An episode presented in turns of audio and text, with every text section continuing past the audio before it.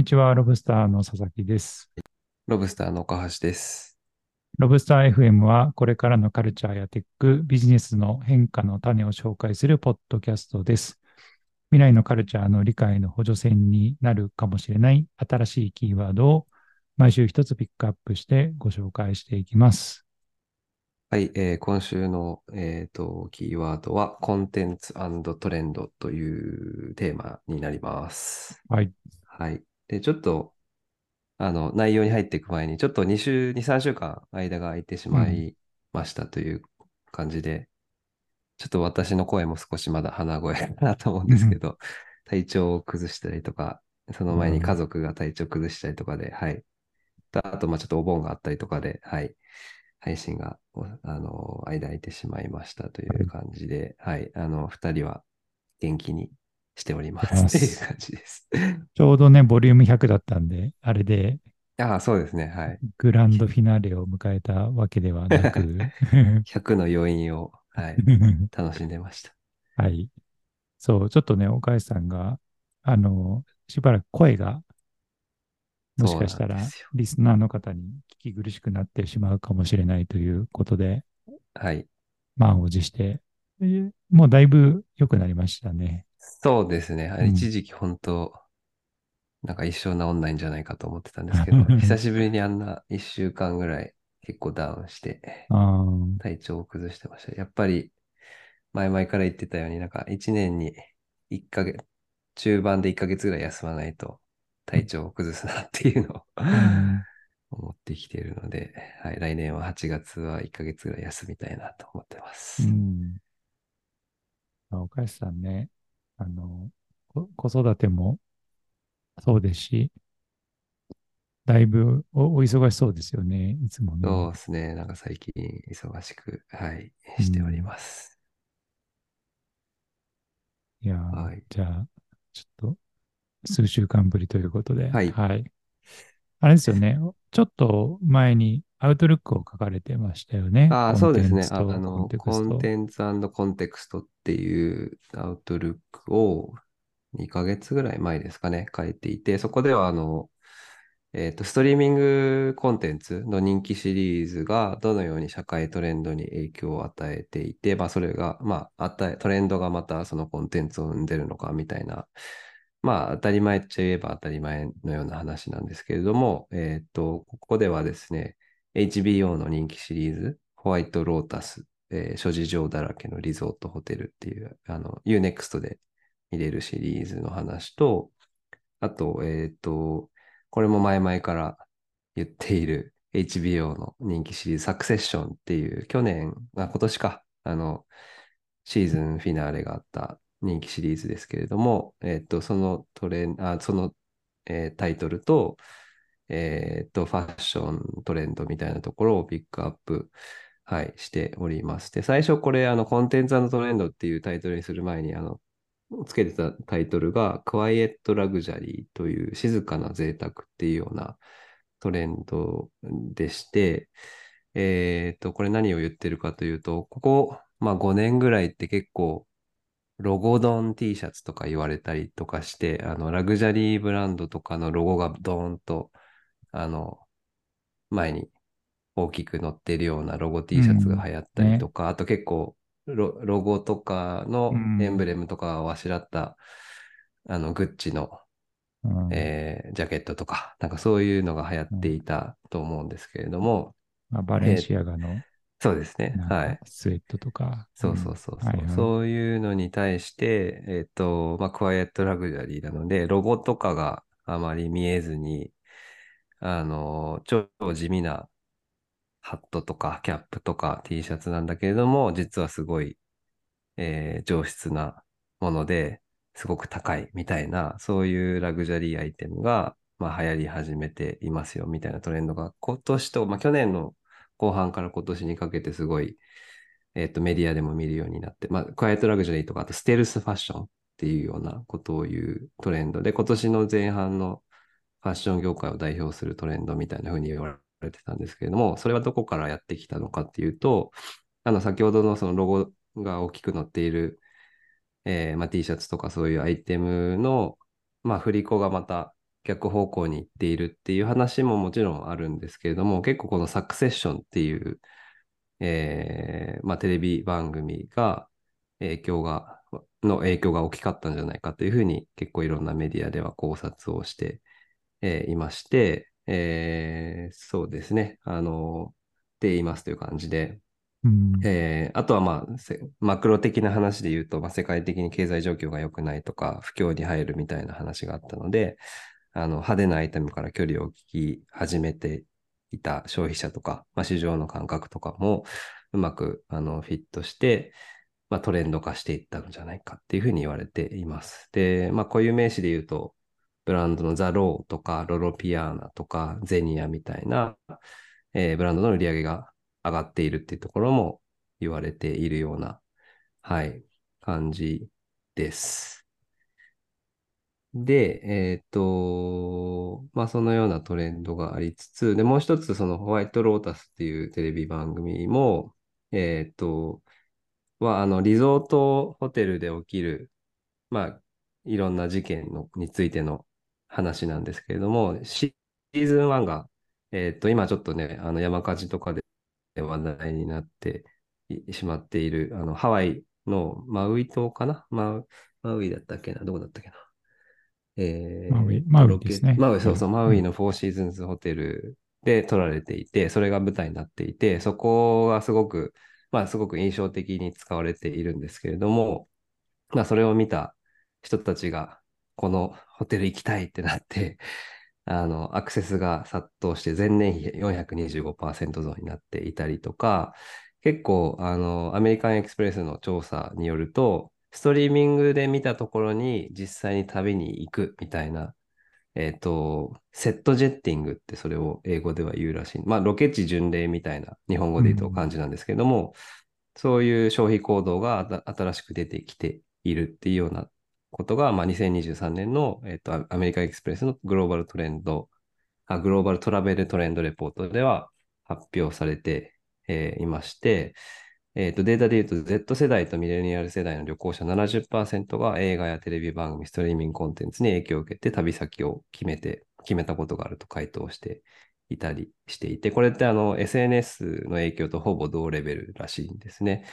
なので、まあ、SNS ばかりが結構注目されますけれども、結構 Netflix とか HBO みたいな人気シリーズも我々の消費行動に大きな影響を与えてるんだなっていうところが、はい、面白いなというふうに思いましたという感じです。で、まあ、これまでもなんか、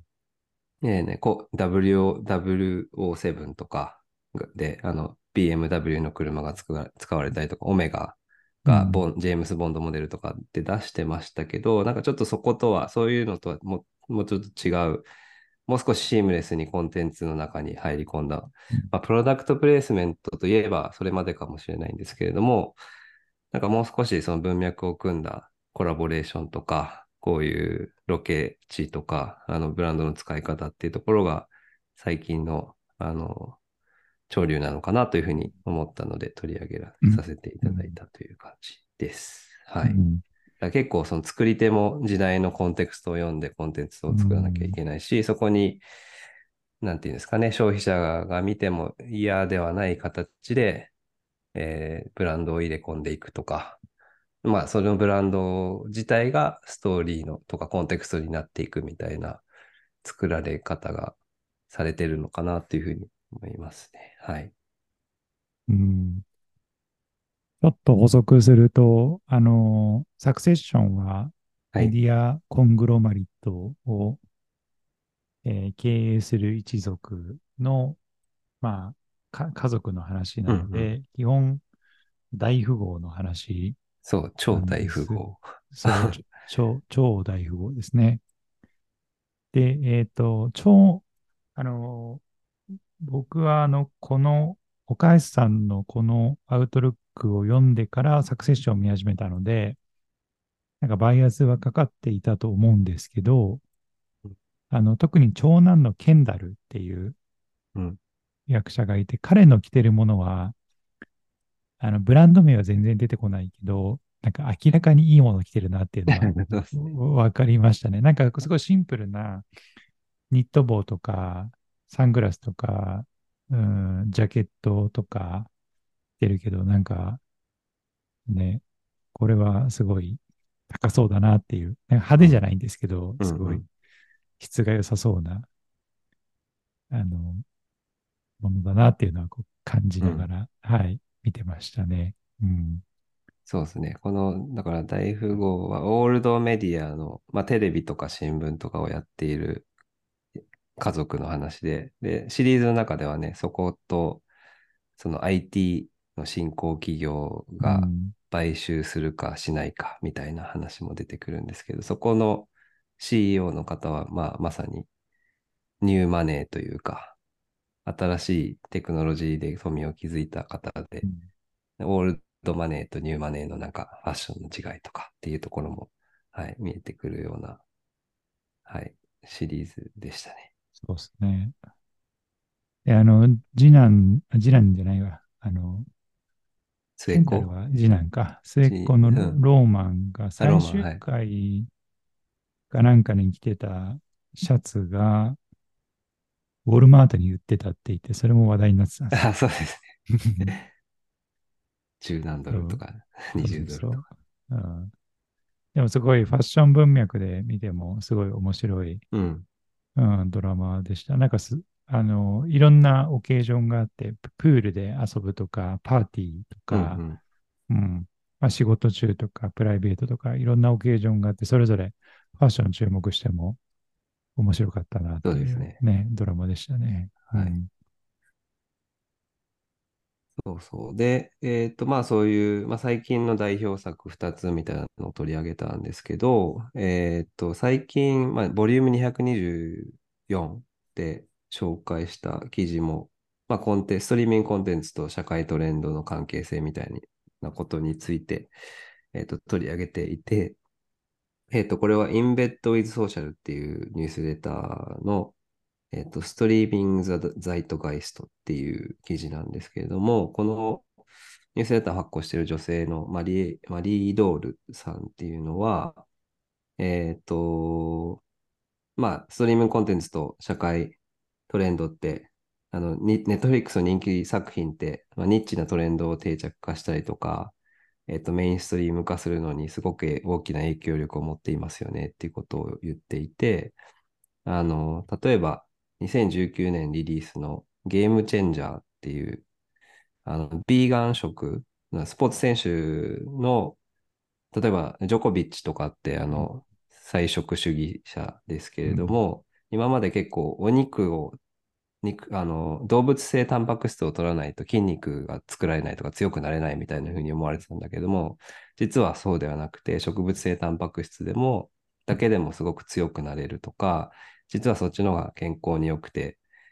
あの、パフォーマンスにつながるんじゃないかみたいなことを、あの、伝えているドキュメンタリー作品ですけれども、これ、佐々木さん見たことあります？僕はこれを見てしばらくお肉を食べてまあ、せん本当ですか？そうそうそうそう。まさに。まあ、そういう、それにね、すごく人気になって、ビーガンニズムがそう、なんか、拡大したりとまあか。、ジョコビッチがあったけど、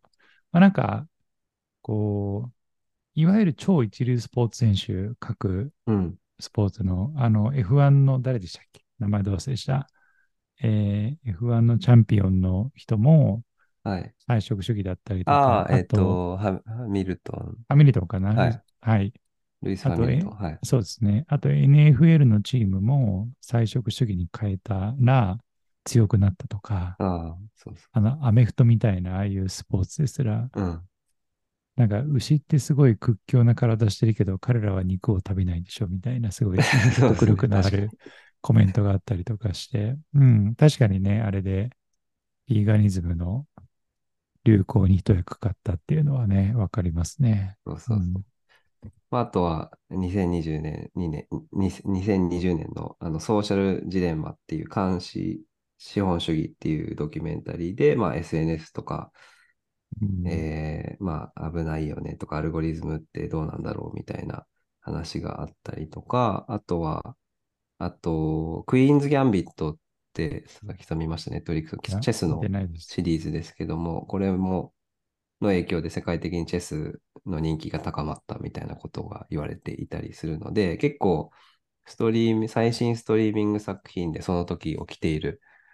とか、次に起きるようなトレンドっていうのがわかるんじゃないかってことを言っていて、で、彼女は何をしたかというと、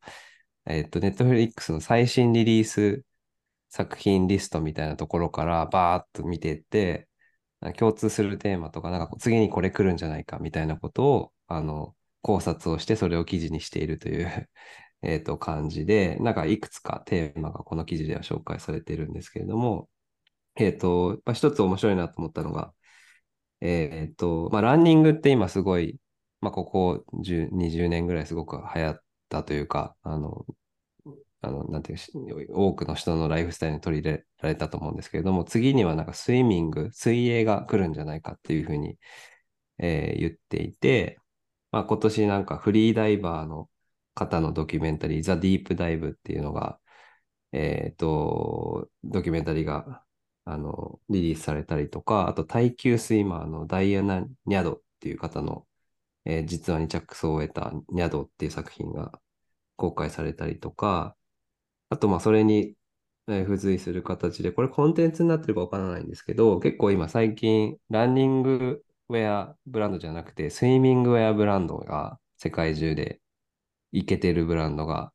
生まれているらしくて、ここではデンマークのスイミングブランド、ポンドっていう、えー、ブランドが紹介されてたりとか、あとはランニングクラブじゃなくて、スイミングクラブ、ディップクラブっていうらしいんですけど、えー、みんなで、まあ、プールとか、あの、うん、なんだろう、川に泳ぎに行こうぜみたいな感じで、い。いでね、はい。で、コペンハーゲンのディップクラブとか、あとシカゴでもフライデーモーニングスイムクラブとか、あとイングランド北部でもディップクラブが増えているらしくて、なんかそういうところから新たなトレンドの兆しが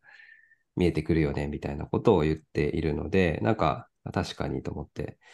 ちょっとネットフリックスで今後紹介、うん、あの、リリースされる作品を見ていくと、次の社会トレンドの兆しが見えてくるんじゃないかってところはすごく面白いなと思いました。うん温度チェックしたんですけど、デンマークのブランドの、すごいいい感じですね。いい感じですよね。もうインスタフォローしました。はい。そうなんですよ。なんかちょっと流行りの、なんていうか、あの、トランクススタイルの水着ではなくて、そうそうそう、結構グリーフスタイルなんで、ちょっと、あの、個人的には履くの抵抗あるけど、はい。うん。そうまあ、ああいうのも入るかもしれないなっていうね。うん。思わせるデザイン性の高さ、ね、そう、でもトランクスもなんか売ってるっぽい。そうですね、トランクスも、ね、うん。そうそう。あれ、あれなら履けそう。そう、僕はこっちだなって思ってました。ディップクラブとかめっちゃいいなって思いました。名前いいですね、ディップクラブね。うん、うん、ちょっとこう、水に足つけるだけみたいな。そうそうそうそれでもそれでも OK、ね、ハードルが低い。ハードルが低い。うんうん、泳げない人も入れそうですね、うん、そうそう。あと、コペンハーゲンで結構、運河っていうんですかね、川で泳いでる方いますよね、夏とか。いますね。うん、そう、だからああいうなんかインフラもあって、あと結構なんだっけな、ロンドンとかだとワイルドスイミングって言って、普通に公園の、なんて言うんだろう、プールじゃない池？に、池で普通に泳ぐ、自然の池の中で泳ぐみたいなのが、僕がいた時も流行ってたから、多分 10, 10年、15年ぐらい前から流行り始めて。すごいですね。だからシャワーとかない場所ですよね。ないないないです。そう、だからなんかそう、ちょっと日本だとまだ考えづらいけど、うん、なんか来るのかな、みたいなのは、はい、ちょっと思いましたという感じで、